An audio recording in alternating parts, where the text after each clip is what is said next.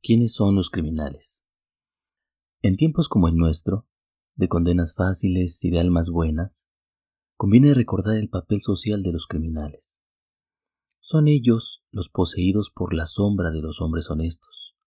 Son las víctimas propiciatorias del ideal del bien moral, en una sociedad que funciona más allá del bien y del mal. En terapia familiar, el chivo expiatorio es aquel miembro de la familia que con sus problemas evidentes hace patente las verdaderas reglas del sistema familiar.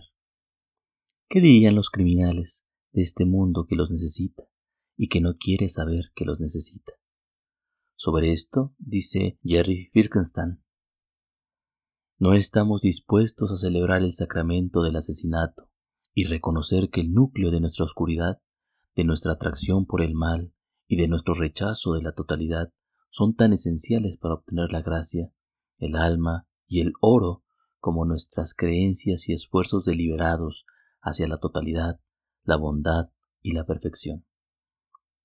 En realidad, el deseo de erradicar el crimen es el deseo de eliminar al alma, la imperfección y la necesidad de la gracia, el deseo de construir un mundo regido por consultores, conductistas, empresarios y relaciones públicas.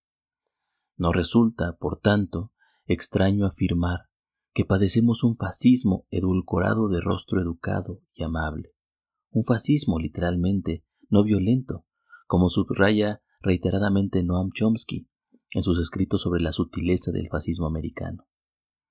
Necesitamos a los delincuentes para poder detener a alguien que no seamos nosotros mismos. Preferimos mandar a otros a las minas, algún voluntario desesperado, una víctima propiciatoria que se encargue de llevar a cabo el trabajo sucio.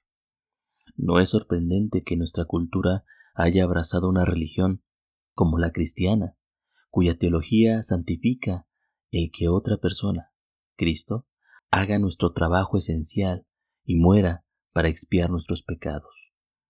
Pero esto no hace más que postergar nuestra crucifixión, abortar el proceso alquímico antes de su conclusión e impedir nuestra transformación en profundidad.